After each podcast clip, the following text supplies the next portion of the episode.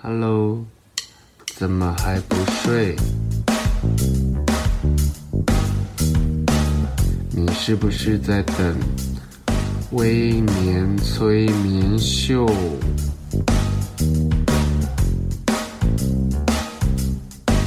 在还没有睡之前，赶快去帮我按个订阅。紧接着，我们就要开始今天的节目。Hello，大家好，欢迎收听今天的微年催眠秀。去年关韶文出了一本《不要羡慕别人花开的早，要努力让自己花开的好》，记录自己在工作上的心路历程。但是啊，我身边其实不乏能写出励志故事的作家朋友，可是却没有几个可以写得出理财书。今年他带来新作品《赶走穷人思维》，靠自己成为富一代。不仅教你花的省，用钱也要用的巧。请关关来自我介绍，跟听众朋友分享一下近况。Hello，大家好，我是关少文，我是出了第二本书的关少文。很密集耶，你可以给别人一点活路走啊。也先跟这个微年催眠秀的人打个招呼，因为我记得这个节目大家就是要睡前舒服的听，所以我今天要尽量避免太夸张的大笑，或是讲出太好笑的话。因为我本身是以幽默著称啦，可是我不知道这个语速大家会不会睡不着，那我就再慢一点点。大家好，我是关少文。我要今天不笑真的太难了，我每次跟关少文录节目，我二下上下二都会有点几乎要抽筋的状况。那警官跟我们介绍一下，因为上一本书是励志书，嗯、对不对？然后这一本书是理财书，跳痛跳很大哎。其实对我来说，其实一直都蛮像在走一个励志的人生啦。嗯，因为包含可能以前从家里的欠债啊，然后到现在存到钱啊，买到房子啊，我觉得我自己觉得这都是蛮励志的过程。不管是只要有想要做的事情，你就可以现在努力的去试试看。所以我觉得方向其实差不多。包含说以前大家觉得我唱歌很难听，我硬要出一首歌。哎，你不只出一首歌。告诉大家，你出几首 歌，大概三四首了。然后或者是以前很胖，然后就很认真在减肥这样子，嗯、我就觉得说，哇，这都也都算是励志的范畴啦。只是说，好像没有到太可怜的故事。但我觉得你是不会把真的可怜视为真的很悲伤的一件事。你的个性好像没有内建那种很很很 sad 的那种基因呢。我觉得好像有那个幽默感蛮重要的，因为就是什么事情都好像蛮好笑的，一笑置之。对对，就是你好像遇到一些。一般人会觉得应该要大哭一阵、大哭一场的事情，你会 哈哈哈，就这样带过去。哎、欸，大部分人觉得快要崩溃或大哭的时候，我都会笑到不行，然后我就会。快点跟我朋友确认说，我现在笑是正常的吗？他说不正常，不正常。然后我就说，可是我觉得太荒唐了，太像是那个电影或者偶像剧情节，怎么可能会有这种事情发生？我就会一直笑，一直笑，一直笑。哎，你很衰的时候也会吗？会耶，我会，而且我会在家，即便一个人，我会笑出声音哦，因为我觉得真的太好笑，太荒唐了，我就一个人啊，想说怎么可能我会碰到这种事情？太幽默了吧？那穷这件事情，你第一次。感觉到自己穷的时候，你是什么心心情啊？其实应该一开始没有感觉到穷，只有觉得很省钱，因为这个省是从家里开始省下来的。例如说，可能我们夏天的时候要三个人挤在一个通铺里面睡觉，然后卫生纸都是用我公司我爸爸公司用下剩的那种卷筒，剩下一点点的卫生纸，然后因为阿姨就会拿出来淘汰嘛，所以我爸就会把公司剩下的卷筒卫生纸拿回来用。就说我们上厕所一定要先用完那些卷筒卫生纸，才可以用我们大卖场买的那些卫生纸，所以。没有到穷，可是我觉得说哇，为什么要那么节省？包含我们家的那个热水澡啊，我们有一个专门的开关是烧水的，只有在要洗澡的时候才能开那个热水澡，不然平常你那个水龙头是没有热水的。即便连那个热水器，不是通常说家里会有一个电热水器是可以恒温的吗？我们家都没有哦。就是我爸就是坚持要装在冷水壶里面，如果你要喝热水，你就要另外烧。就是就是他，他是教官，他任何只要是要持续用电的东西，他都禁止。他觉得浪费，他觉得浪费电，然后就是能都关就关。例如说，他只要出去三个小时以上，那个电视的总电源啊、开关啊，全部都要关掉。就他觉得一点点的电流的支出都是消耗。那爸爸应该是辛苦过来的人吧？我想应该是，可是我觉得因为也这样子耳濡目染，包含可能我们每一天吃饭前一定要先吃剩菜。就是把前一餐剩下的先消耗掉。对对对对对对对。吃剩菜，爸爸知道这样不健康嘛。所以我后来都尽量不要有剩，然后就变胖这样。就把它全部都扫光就对。可是我觉得“穷”这个字其实很多时候是被对比出来的，对，因为你其实不晓得自己过的是这样的生活，是跟别人比起来你是拮据的，对。可是当你融入群体中，或者把这个生活习惯带到别人的生活中的时候，大家就你干嘛啊？有需要这样子吗？可是无形中你这样子节省。嗯，已经变成你的习惯了，对不对？我自己觉得印象最深刻的感觉到穷了，应该是大学的时候，嗯、因为你知道大学其实是来自四面八方的人，因为高中其实都是分数差不多的嘛，嗯，然后大学可能会有中南部来的，然后或者是外籍学生来，然后发现天哪，大家的价值观或思维都不太一样。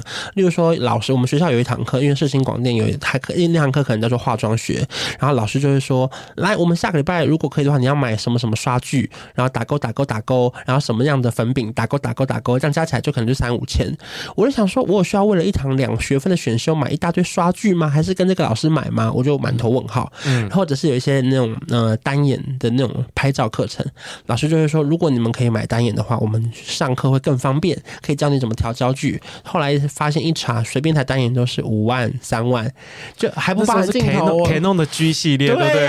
好贵。然后我就想说，天哪，怎么可能过一个礼拜，他们真的生得出一台单眼？嗯，然后我就觉得说，哇，我很穷哎、欸，就是。那一刻开始，我觉得我自己很穷哎、欸。嗯嗯、然后我们中午去吃那个自那个学餐嘛，然后大家不是都会点什么鸡腿饭、排骨面，然后我永远都是没有点主菜的，我都是用夹的，因为夹的那个比较便宜，就是菜。然后我的肉是什么？是那个炒碎肉，就那种宫保鸡丁一格一格的，比较便宜。我知道，不是一整片。我知道世新的学餐。对。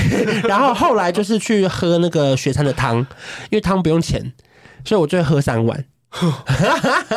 可是那已经是你从小到大都是这样子的饮食习惯，还是你在那个环境里，你其实像你没有那么多零用钱，所以你花的比较省？应该是我从小到大都是觉得，因为耳濡目染，就觉得省钱已经省习惯了。然后加上因为我从高中毕业之后，我就决定不要再跟家里拿钱了，因为我发现家里好像也给不了我什么钱。当然，同时可能也是因为我很爱买东西，然后买东西的同时，我又不想要被家人管，说为什么你买了这个耳环又买第二个？我爸是连耳环长一模一样，他都会生气的那种。他就会觉得说，你已经有一过一颗耳环，为什么要第二颗？可是耳环不就是要一直换吗？对不对？对吧？我懂，因为你钱是从他口袋出去的，所以他有办法去限制你。对，然后包含连那个手机壳也是觉得说，哎，为什么两个礼拜、三个礼拜，怎么又换了一个手机壳？嗯、后来我就发现，不行不行不行，我长那么大了，我自己花的钱要自己赚，这样才不会有人可以管理我这样子。哦，在那时候有财富自主的觉醒了，财富自主没有财富自由。自主但不自由，因为也没有赚什么钱，只是觉得我应该要靠我自己的能力，这样子才没有人可以管我要买什么东西。可是当时你才大学，你才高中，欸，哎，嗯，你你为了要让自己。财富比较宽裕，好了，你去做除了打工之外，你还做了什么事？其实我大部分的时间都是打工赚来的钱，可是我这个打工蛮夸张的，就是除了一般的时薪之外，它是有业绩制度的。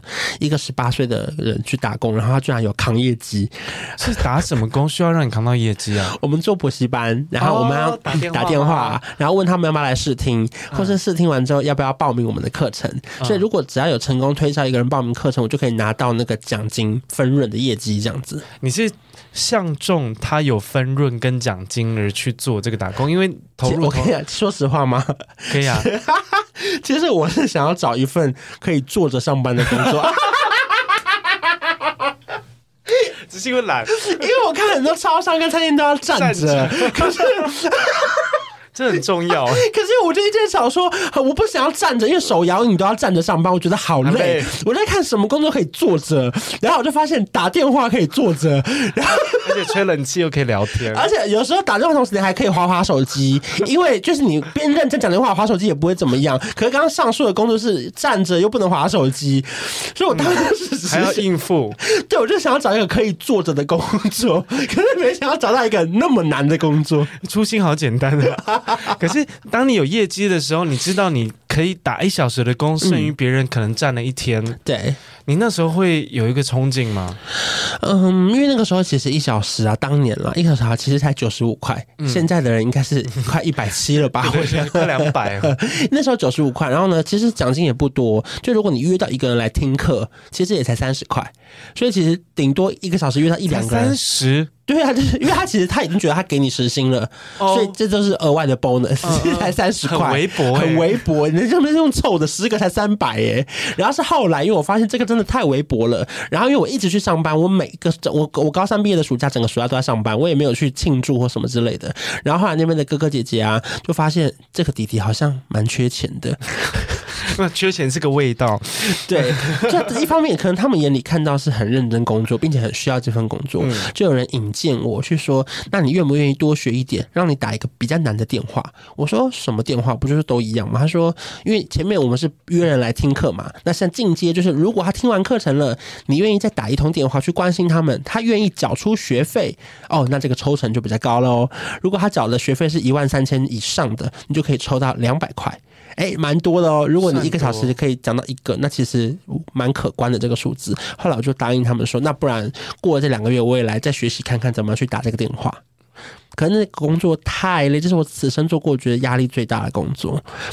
为什么？因为你知道我们在我们我们招生的对象是国中升高一的学生，就国三毕业，所以那时候是挑补习班大旺季，就每个人都会去找竞争吗？呃，就国三毕业的人不是要上高中吗？然后高中的时候，爸妈就会觉得我小孩一定要，如果考不好的会觉得我要趁这次翻身考一个好大学。那如果考得好的，更会觉得我不能输给别人，所以我一定要找到就是榜单最好的补习班。所以我们的补习班是在台北车站那附近，然后是很前面的英文补习班，然后我们一个班都是超大班的那种，所以里面都有成绩很好的学生，当然也有希望自己未来可以翻身的学生。然后那个环境我觉得蛮好的，就是很竞争感很强，所以你就要开始去跟他们游说说，你今天听完课感觉怎么样啊？喜不喜欢老师教学啊？那如果喜欢的话，要不要今天先缴一个定金？如果缴个定金，我就可以带你去看座位表。然后如果他看完座位表，你知道有时候座位表会有一些靠走道，或是感觉隔一隔就可以。靠走道那种都比较吸引人嘛，对啊，然后你就开始跟他说，如果你现在留一千块定金，这个位置就是你的了，我可以在上面写下你的名字哦。可是如果你今天不留定金的话，今天有是二十个人来听课，我等一下也会带他来看座位表，他喜欢的话，这个位置可能就是他的喽。你知道补习班最讨厌的就是被划到最中间那个位置，就出不来啊，因为那种都是通常说很晚才缴费的人。对对对对对对对，我就是那种人，因为我就是那种会观望很久，然后最后我的同学都缴了，然后我才说啊，你们大家都去，我也去。然后你知道，在那种就是那种南洋街的补习班，一排座位都至少大概七十个吧，就中间有两个走道，对，有走道。可是中间你隔那一行，可能有七八个，就可能就七七七，然后一排二十一个这样。对对对对对对对。然后最晚去的就花在最中间，然后我尿又多，那出不来啊，就是出不来。然后或是有一些比较高的座位，你要先下楼下来，对，下来，然后还不好意思，不好意思，然后别人就。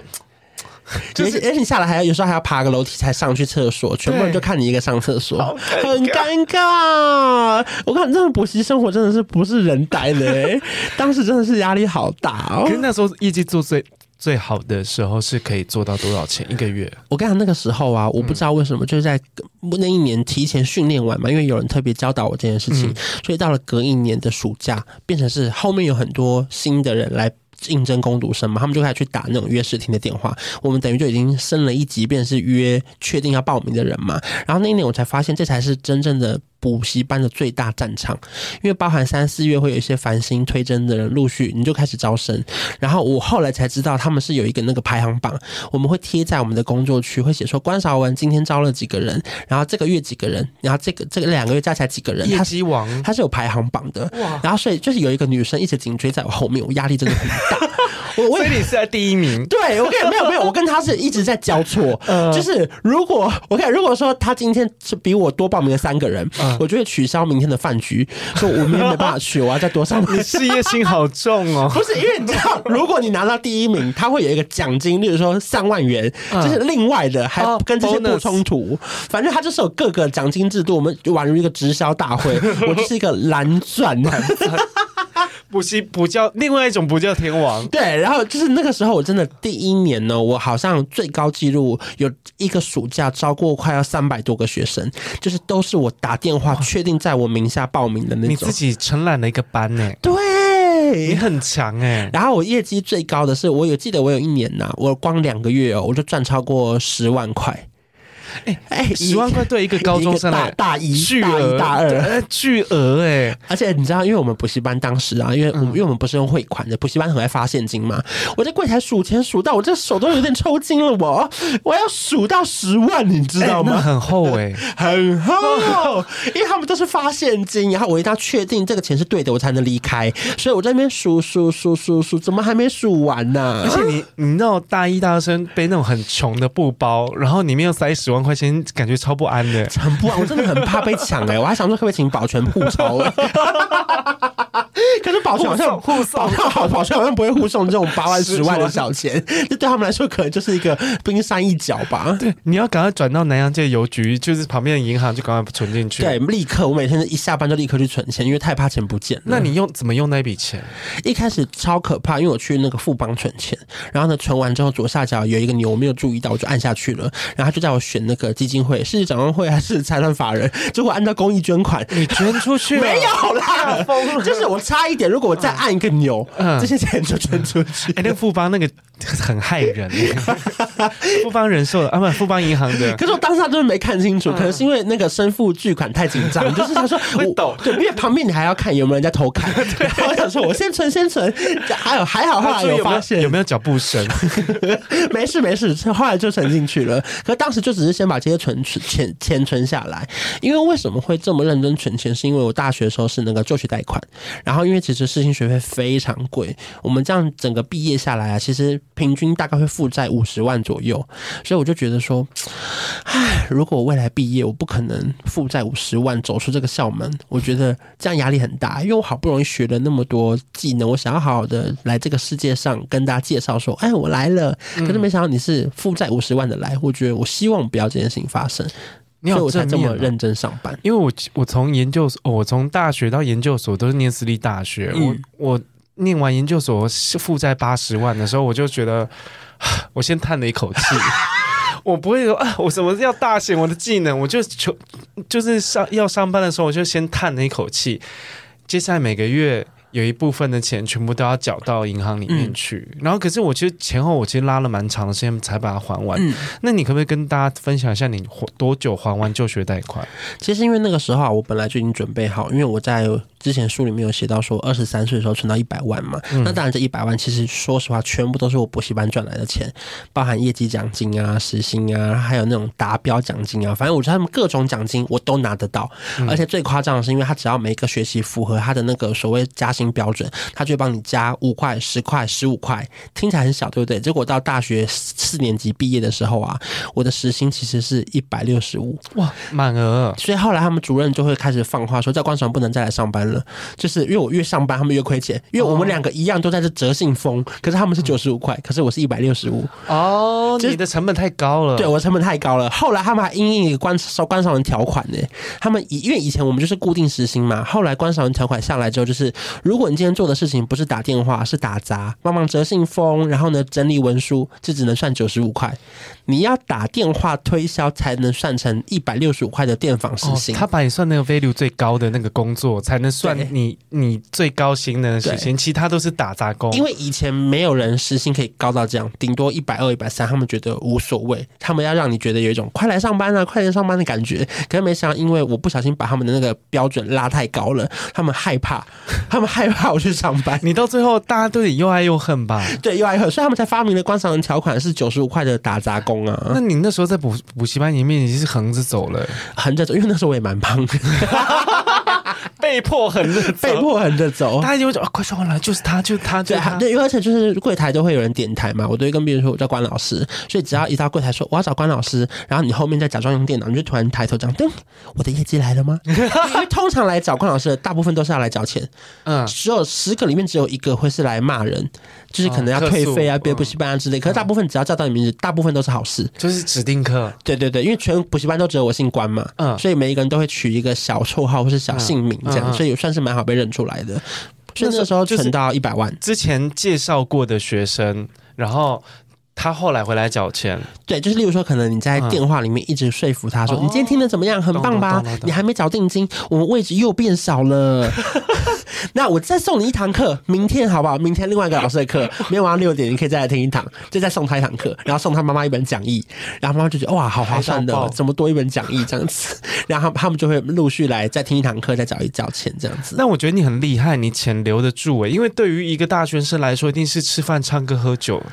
对，所以我那个时候在整个大学以来，我杜绝了大部分的娱乐的生活，例如说夜冲、夜唱，我全部都没有去。然后我都在补习班打工，然后把钱全部存下来之后，我觉得这个时候我也是存了一百万嘛。然后 那时候我想说，我要把五十万的贷款还掉，我就走去那个又是那家富邦银行，就是我差点捐款的那家富邦银行，台北车站附近吗？没有没有，那个这个是另外一家。嗯、然后我进去之后，我就跟他说我要还学贷，然后他们就哎突然面面相觑说。嗯，还学贷，然后就有人把我带去二楼，二楼是什么尊荣理财专柜，嗯，就出现了那种理专，然后他就开始说：“弟弟呀，你不要还啦。”我就说什么意思？我存有钱不还哦，因为他们就是要一直抽你的钱，他们才能赚钱啊。对，可是因为他跟我解释了一番之后，我突然觉得说：“哎，这个人讲话也不无道理。”嗯，因为当时学贷的利息是零点九趴，对，可是他随便一张最安全的保单是不会赔钱的，他不是拿。去买股票那种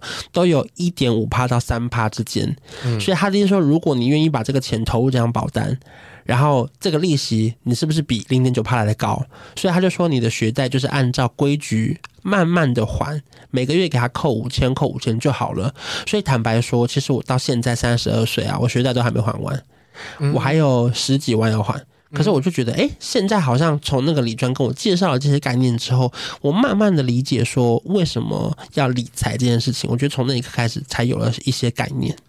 因为其实这个观念，李专那个观念也是我爸教我的。嗯，我爸也是鼓励我们不要那么快把就学贷款这么低的利率还光，而且因为此生就没办法再申请就学贷款。对，他说你身边多留一点钱。其实现金其实是比较好用的，对不对？一开始真的很难理解，对不对？因为我觉得欠欠人钱心良心不安啊。我看台湾人超讨厌欠别人钱的。嗯、我看新闻，他说平均啊，一个房子啊，一个小家庭十八年会还完所有房贷，可是明明银行是借给你四十年，可是平均十八年会全部还完。我想说，天哪，台湾人真的好爱还钱，拼死拼活。对，他不想再留子孙吧？对，就是每一个人就是不管是房贷还是学贷，他就是拼了命工作，然后省吃俭用，不出国，不要买好的东西，每个月只要多存两万。就打给银行说，我要多还两万，可不可以帮我减低我的利息？好浓啊！可是我后来认真的研究了很多网络上的报道跟 YouTube 影片，我才发现说，天哪，我们应该要让自己慢慢的放松一点点。因为其实坦白说，如果他给你四十年的年限，银行都相信你还得出来了，你干嘛相信？你干嘛不相信你自己还不出来啊？嗯，所以我后来就发现，好像不用给自己那么大的压力，应该去找到更多的方法去看待，例如说利息啊，还有债务这件事情。因为这些观念其实都写在关关的新书里面，但我里面有一个标注起来，我自己非常喜欢的，叫做“懒人存钱法”。嗯，这个。这个可很可以讲，赶快跟听众讲一下书里面写到懒人存钱法。我觉得懒人存钱法就是有很多人，其实我我我坦白说，因为我觉得要存钱要变成富有这件事情，你得做点事情，你不可能真的躺着赚啦。可是对我来说，最方便的是有很多像是数位银行，然后里面都有整理好，例如说像是现在将来银行可以有三点二趴的最高的活储利息，或是上海商业银行，或是 New New Bank，他们就是可以让你存个十万二十万，可是他可以给你的趴数是。两趴、一点五趴、一点六趴都是非常非常高优惠。可是提醒大家，就是如果你开了这些户，你钱存进去之后，大概半年你要去研究一下银行的那个优惠有没有更改，因为其实现在各家银行的竞争非常激烈。可能下一年是台新的优惠比较多，那我就会把三十万再转去台新那边，然后每个每个月跟每个年度都要看一下哪边存钱最划算。这个是绝对绝对是稳赚不赔的，因为他就是要鼓励你去开户。那当然他们可能会有些推销啦，就是。你要绑他们家信用卡，可以有更高的回馈什么之类的，所以同时也是要提醒大家，还是要谨慎的刷卡这样子。里面有教到一些刷卡的小撇步哎，因为我本身是极度热爱刷卡的人，所以里面也有提醒到大家，例如说像现在很流行出国嘛，然后很多人会觉得说，那我就是要换多少现金啊？可其实很多信用卡的回馈非常非常高，像是中信 Pay 卡，现在到海外啊，它有四点五趴的回馈，包含那个日本、韩国、新加坡、泰国，所以扣掉一点五趴手续费，欸、你还倒赚三趴哎，超高、欸、超高，因为本来富邦 J 卡三趴已经很高，三点八。八，结果现在他出一个四点五趴的，直接营业。然后包含例如说像是国泰的 Cube 卡，它在国外的餐厅全部都有六趴回馈，只要是挂餐厅的名字都有六趴。所以大家其实可以精打细算的同时，就可以知道说，如果我今天想要出国，省下一点点钱，可以做哪些事情。因为我身边超多朋友不 care 这些事情，他觉得没有差一趴两趴啦，然后他就觉得说，好，那我就无所谓。像我朋友可能要去日本，我就一我一直贴那个办卡链接给他，他就不办的，他过两个礼拜还是不办的。我就觉得说，那你这样子其实很可惜，因为你去那边你还是会刷卡，你随便刷一张烂卡，你不如刷一张好卡，其实真的差很多。因为红利回馈这件事情，其实我一直感受不到它的威力，嗯，直到我们买比较贵的东西的时候，那个趴数直接变折扣，欸，哎，因为比如说你可能买个十万块的包，假设那可能回馈多少四点五趴，那你就是赚了四千多啊。其实差蛮多，可当然它可能是 Line 的点数，对，它不会是那个现金回馈，但没有差啊，那就看你用不用得到这样子。好，休息一下，下一段节目，公安要跟我们聊聊怎么买房。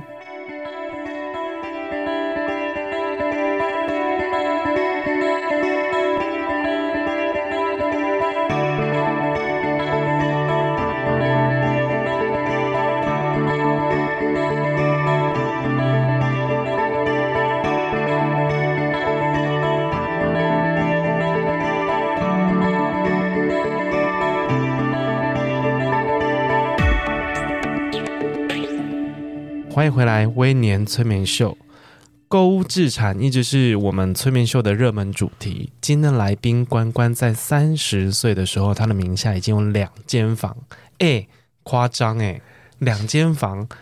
你其实你的工作跟一般人比，其实是性质比较特殊的。嗯、但是我看过，我把书看完，我发现你看完了吗？对，你的，Oh my God，我要哭了。买房观念非常的实在，哎，你是第一个认真把书看完的人呢？哦，真的吗？因为其他访问我的人都偏随便，因为因为我们是穷怕了，我不想再当穷人了。你很认真，我很感动。因为因为你讲的有一些关于买房啊，嗯、然后关于理财。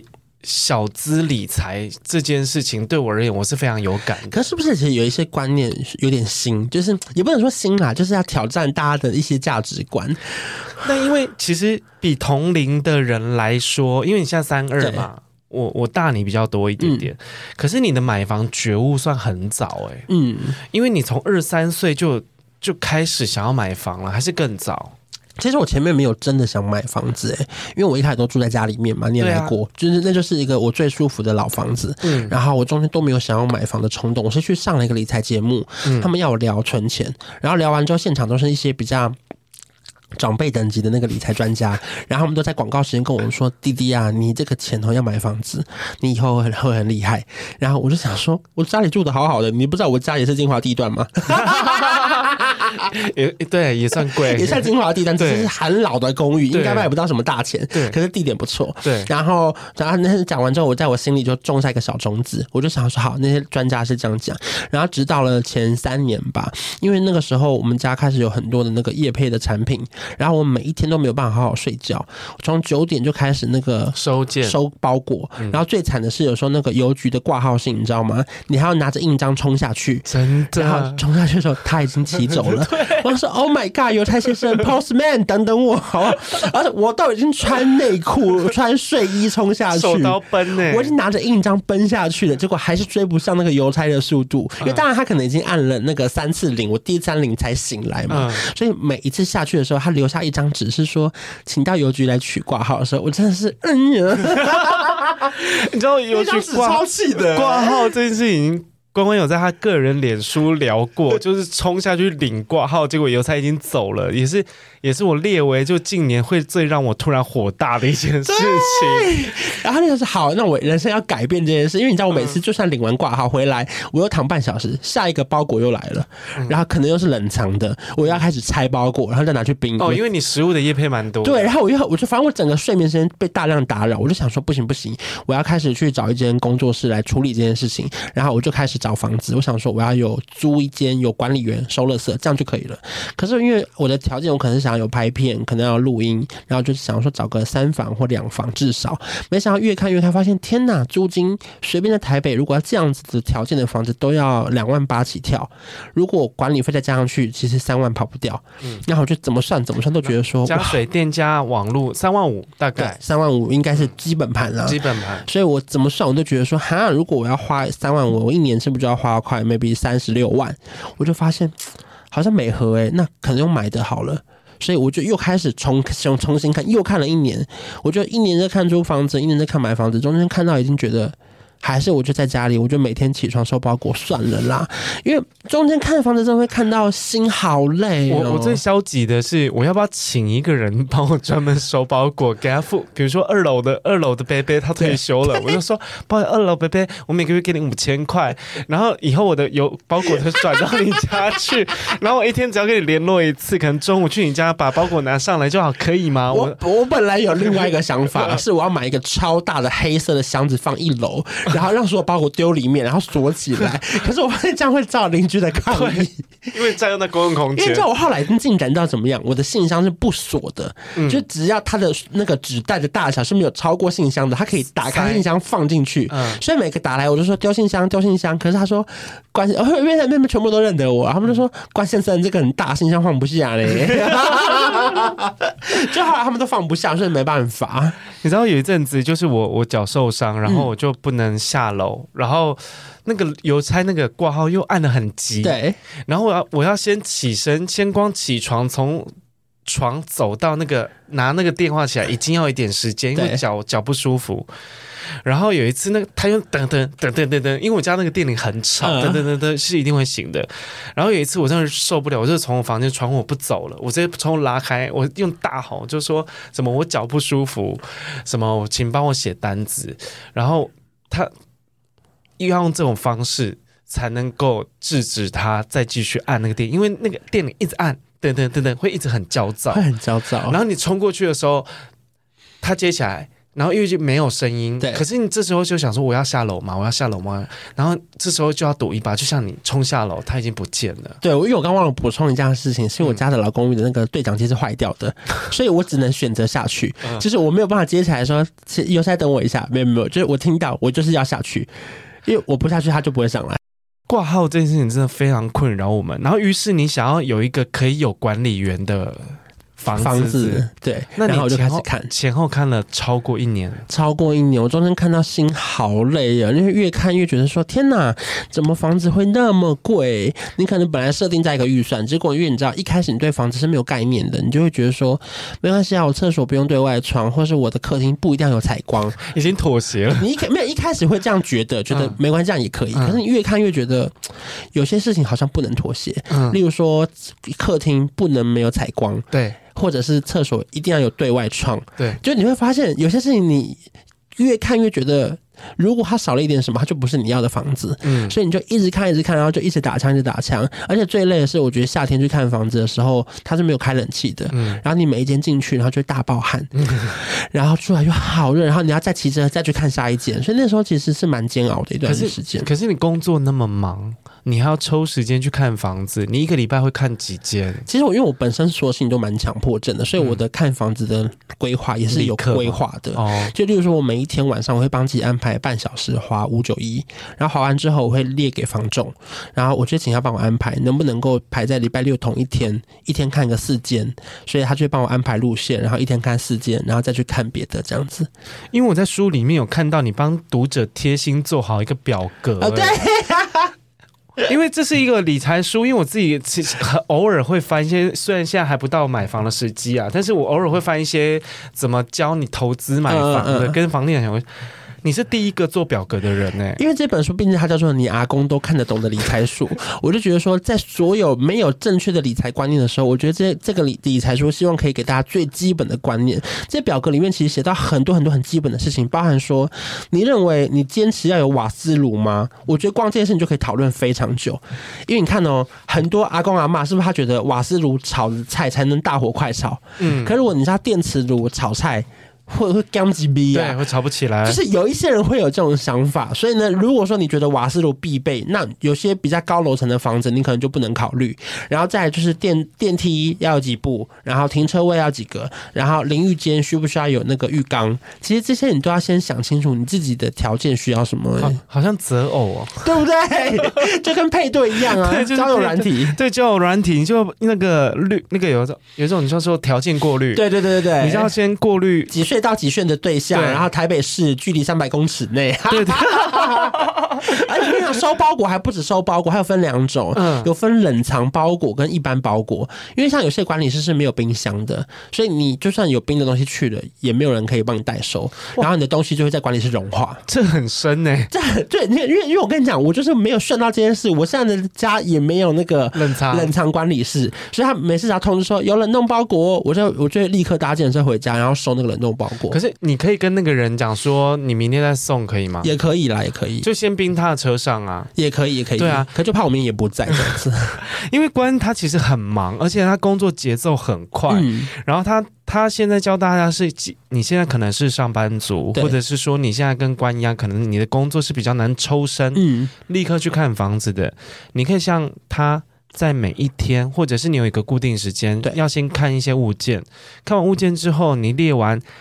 我觉得关的书里面有个表格很好用，就是看房前的必要筛选条件。一百七十二页是不是？对对对对，它有地理位置，然后还有物件本身，像他刚刚讲的包裹啊、冷冻包裹啊、瓦斯炉啊，或者是说你的地理位置里面，有些人有生小孩，他想要离学校近，然后有些人我自己是追求可能离捷运站近，对，或是离超市，我是一定要有超市，然后我去采买，这种关关都帮你。列好，然后他有帮你列程度的必要，比如说一定要可有可无或不用，这样子，其实，在你在找房子的时候，已经自动过滤掉你不用不着的房源。对，因为不然中间你会花了很多时间在看那种你好像觉得可以妥协，可是你其实不能接受的事情。因为看房看到最后会有点。眼睛会有点酸，然后会有点放算了算了，对，然后可是所以你这件事会变成是可能关他花半小时看了时间，他觉得可以的，这是他的速率哦。我们可能花了一个礼拜都找不出时间，我们可以去看的。对，所以我觉得最大的重点就是经过看完这一百多间，然后你会发现你要先把条件跟筛选都列得很清楚，嗯，你才可以更知道说自己想要的东西是什么，以免走了很多冤枉路。那你可以跟我们分享一下防重话术吗？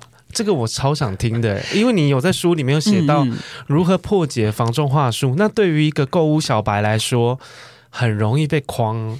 我跟你讲，就是。唯一的最大的防中话说的重点就是没有什么这么刚好轮到你的事情了。就是我跟你讲，因为他们都很喜欢说你今天来的很刚好，昨天 屋主才拿出来卖。我觉得这就是你在补习班工作的。我跟你讲，我因为这些话术我以前补习班都干过，就是以前我补习班要卖课程的时候说，妈妈，我们今天有一张折价券，如果你今天来的话，就可以帮你抵一千块。可是我后面其实还有三百张折价券。所以，我跟你讲，可是虽然说我明白这个道理，可是有偶尔还是会被骗到一点心动，因为屋主他们就把事情都讲得比较大，说什么我下个月要移民美国啦，所以那个我们要帮屋主快点卖掉，所以这个没有赚多少钱，他赔钱也愿意卖。我跟你讲，没有这种事，没有人会赔钱卖房子的，就算他真的要去美国，他就慢慢卖。反正我说我讲的话都不能信，包含他又跟你说，今天屋主刚好要从那个高雄来台北，如果你等下有空，我们就约见面谈一谈啦。如果成交了，那刚好。这样屋主也不用再多跑一趟，他会觉得你很有诚意。这样，这有点像是半推半就，就是赶快就是趁趁火打劫，就因为他们的故事不会太夸张，可是会让会让你觉得，哎呦，怎么这么巧？就 是还有一种，就是我也蛮常听的，就是他对这间屋子有感情，他希望交给下一个也愿意珍惜他的人。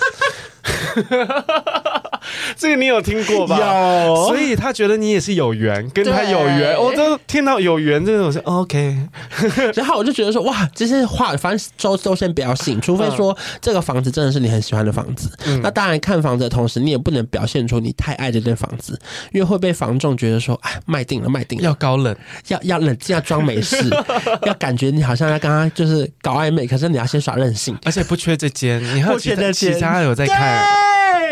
哇，你这很强哎！看房子很累，而且你白天看，晚上看，然后下雨天还要看，而且有时候去看你还不能跟房仲讲，因为他们有时候会藏拙。例如说，你要看那个雨会不会打进去，或者是旁边的风声大不大，你有时候自己要偷偷绕过去看，因为你不确定。例如说，这附近的那个居民环境怎么样，或是垃圾车几点来，会不会太吵？你不能让他有所准备。对对对对对，有时候是你不要跟房仲讲，你就自己绕过去看看，然后你觉得哎 OK，那就再约下一次看房子这样子。那你比较建议你你你当时看房的需求是中古屋还是新城屋？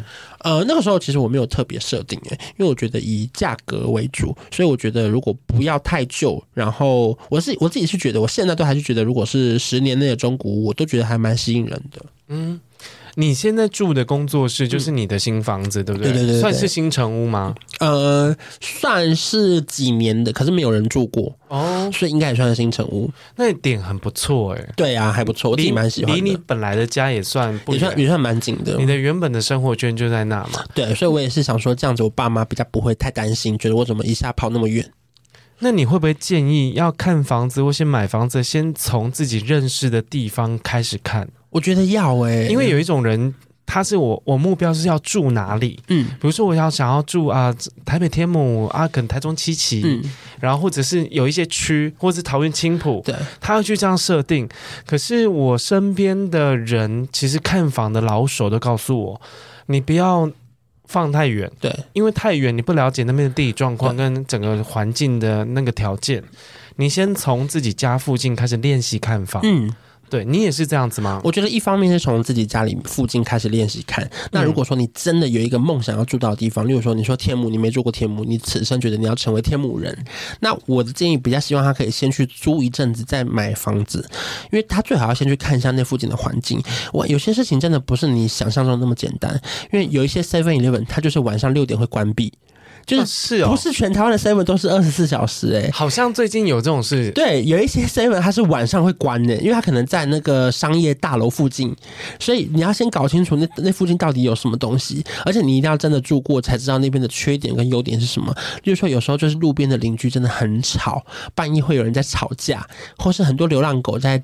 就是很热情，很热情，很婉转，对对对，就是就是，或者是如果他是离那个医院太近，然后你会每天都听到救护车，就是就看每一个人的需求。念佛，一直在心里念佛。对对对对，所以我觉得最好还是要真的要熟悉一下那边的环境，才会知道说这样的居住环境是不是适合你的这样子。因为关讲到一个点，我觉得非常赞同。你喜欢那个地方，你先去租，对，你租个半年都好。你要试试看，你跟那边的地气有没有办法接起来？对啊，因为可能他上下班狂塞车，你现在看不出来。还有一些某一个地方的居民可能特别的天龙啦，或是他可能半夜两点 Uber Eats 都叫不到，也有可能因为可能附近的店都打烊了。那这些全部都是你要先试过才知道。可是我们现在讨论的是你要自己住啦。嗯，如果你要自己住，你就必须要考虑那么多事情。如果说你今天是要买来投资，那其实好像就不用担心那么多。那冒昧的请教关关，你两间房的房贷都还清了吗？没有啊，我现在就欠超多钱呢。那其实除了理财，理债也很重要，嗯、对不对？你可不可以？因为书里面有教我们一些选择贷款的，或者是说你怎么看待贷款的观念。嗯嗯你自己怎么去看待房贷？我自己觉得里面啊，你要分清楚一件事情，就是什么事情是好债，哪些事情是坏债。坏债就包含说卡债，然后信贷这种超过四点五趴的，就不太容易，就是会钱滚钱，它是负债的钱很可怕。那对我来说，比较好债是包含像是学贷或是房贷这种。几乎是二点五趴以下的，这基本上比较算是好债。那为什么它会被归类在好债？就是因为我们如果去买一张股票，或是保单，或是 ETF，它有可能得到的年化配息可能是三趴、五趴，那你就是比较容易可以 cover 掉你这边的利息。所以我觉得，如果说它本身被归类在好债的话，就不用那么急着一定要先把钱全部还掉。因为其实里面有提到，我最后悔的一件事情，就是我曾经大笔大笔的还款。当我刚买房子的那一年，我每个月只要有多了五万、十万，我就打给银行说，我今天要存十万，帮我减减轻我的那个总额利息要变低。可是后来发现，它利息影响就是几百块而已，你根本不会因为你这个月多缴了八万十万，然后少了几百块利息觉得很开心。后来发现，你应该要去追寻到更好的理财的配置，利用到不同的地方。关关的理财配置就是他会把拨一笔钱来做投资，嗯，对。然后其实投资我们可能因为节目的关长度的关系。刚刚来不及讲，因为这本书其实有一大部分很精彩的点，是我觉得讲投资真好。对，哎，我是有认真看的，啊、真的。对，因为你讲投资是那种，就像你书名讲的，你阿公都看得懂的投资方法。因为其实我自己对于投资这件事是不期不待，嗯，然后甚至我是比较传统的观念是，我觉得留钱就是我很怕钱砰一声就不见，对，对我宁愿吃的我也把它吃掉，对。可是因为关里面写了一些，包括你可能。他买美股，对，然后可能或是或者是你试着去投资一些物件，我觉得都是我觉得可行的，因为我我其实是理财保守保守派的人，嗯，我不是那种大手大脚的人。可是我居然看了书之后，我会想说，如果我现在少还一点钱，我能把这笔钱做有效的运用，第一件事情，我可能会去拿去试着去投资看看。可是这个前提是你们不能把这些钱拿去买个名牌包哦。对，就是我不还，我去买香奈儿。可当然，当然香奈儿现在很增值，它可能二十万的包会变三十万，可是它是有风险的。那叫投资自己外表，那不叫投资，投资一个劳力士。对，五十万的表先买下来了，以后变一百万。对，那是呃精精精品投资，或许是一个方式。但是关讲的这个是跟债券有关的投资。对，对我觉得这本书里面。可读的这一部分也很可读性也很高。最后，最后，关关，你有没有一些呃，关于如果你刚出社会，嗯，或者是说你刚组一个，他们是小家庭，嗯，他们能用的资金，身身边的周转金不多，你除了选择贷款，让自己更有余裕的去做金钱的使用之外呢，你有没有一些比较务实的？踏实的能让他们赶快买房的方法，我觉得第一个里面有提到非常非常多，要怎么样去好好运用，例如说像是信用卡，嗯，然后包含一些活储的银行，那再来在。投期款存到之前，最重要就是你要怎么去灵活的运用你现在的可能三十万，怎么样变五十万？有一些比较稳健型的股票会稳定的配息，可以让你几个月就会有一点点的股利可以拿。我觉得这也蛮好的。那再来最重要就是，我觉得拿到了第一笔你存到所谓的头期款之后，我希望每一个人有机会买房子的人呢、都不要因为房贷过得太辛苦，因为我觉得买了房子是希望让自己有更好的生活，而不是因为买了房子之后每一天省吃俭用。用这个不想玩，那个不想付，反而更苦了。一苦就要苦三十年。那等你真的还完房贷的时候，你就已经五六十岁了。那你还有力气去做更多你喜欢的事情吗？就当然能力有限。所以我觉得买了房子是要让自己快乐。所以最重要的是那个生活品质还是要顾好，然后好好的去分配好，例如说哪些是好债，哪些是坏债，可以用这个利息去做更大的配置。我觉得这样是比较舒服的生活了。嗯，好。其实这本书里面最后。每一个章节的最后都有一个理财班主任的金语录。嗯，那其中有一段话我很喜欢。公安说：“如果你一直抱着有钱就快还钱，不要欠钱的想法，你很难有机会致富，最多最多只能活得刚刚好而已。但你手上的现金可不要浪费，一定要拿去做更有效的配置。然后如何配置？这本书里面教你非常多方法。好，最后。”关关再跟我们讲一下，你的书名叫什么？叫做《你阿公都看得懂的理财书》，赶走穷人思维，靠自己成为富一代，提供给大家一些就是简单的投资方法。好，谢谢关关。如果你喜欢我们今天的节目，其实关关自己有节目叫做《负能量周记》，对，跟秋叶一起嘛，没错。好，你如果喜欢我们的节目，记得到各大平台订阅，也帮我们到 Google 的 Podcast 按五颗星，谢谢你各位，拜拜，拜拜。